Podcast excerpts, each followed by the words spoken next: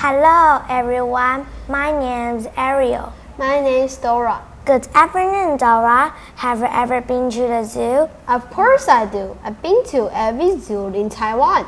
The Taipei Zoo, Hsinchu City Zoo, and even the Shoushan Zoo in Kaohsiung. I like animals. I want to keep a pet. But mom says we can have another animal in the house. She has two wild animals already. Do you have any pet? No, I don't, but I would like to keep a rabbit someday. Same, I think they're adorable. I like rabbits because they are round like a ball of fur.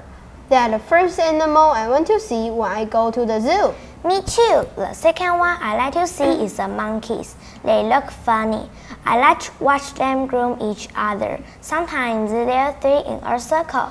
That monkey has a name. It's called Formosan macaques. For for what? M m what? Formosan macaques. I understand Formosan. Taiwan was once called Formosan by the Portuguese. It means beautiful. But what's macaque? Why not monkey? It's just their name, just like how you and I got our names. Okay, I get it now. Do you want to know about macaques? I sure do. Then let's hear out today's ICRT Let's for Kids to find out. What? No way! Yes way! It's time for News for Kids. News for Kids. 真的假的？真的假的？真的假的？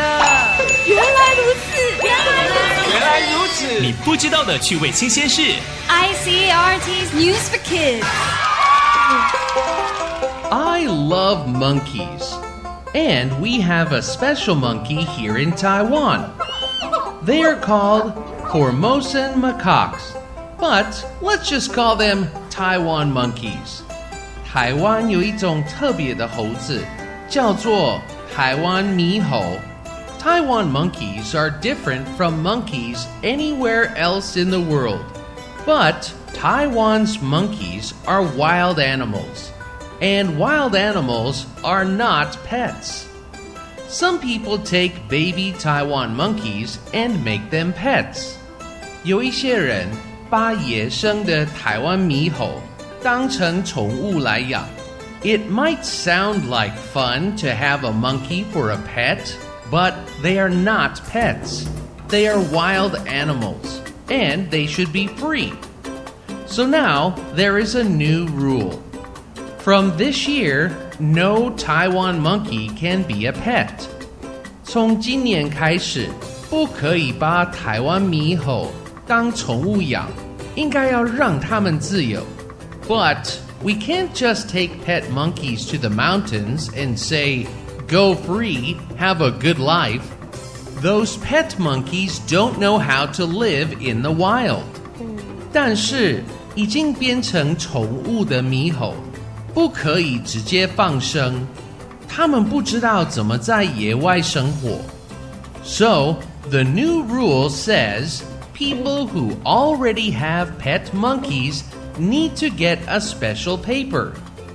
They can keep those pets, but they can't do it again.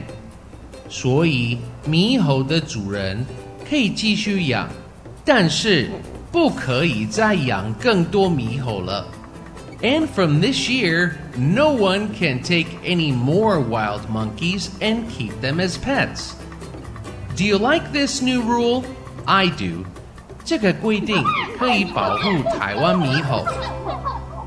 Rumor has it a long, long time ago. A lot of people keep Taiwan macaques as pets Right, but the regulations don't allow that anymore. because not just Homo sapiens have a right of freedom, animals do too.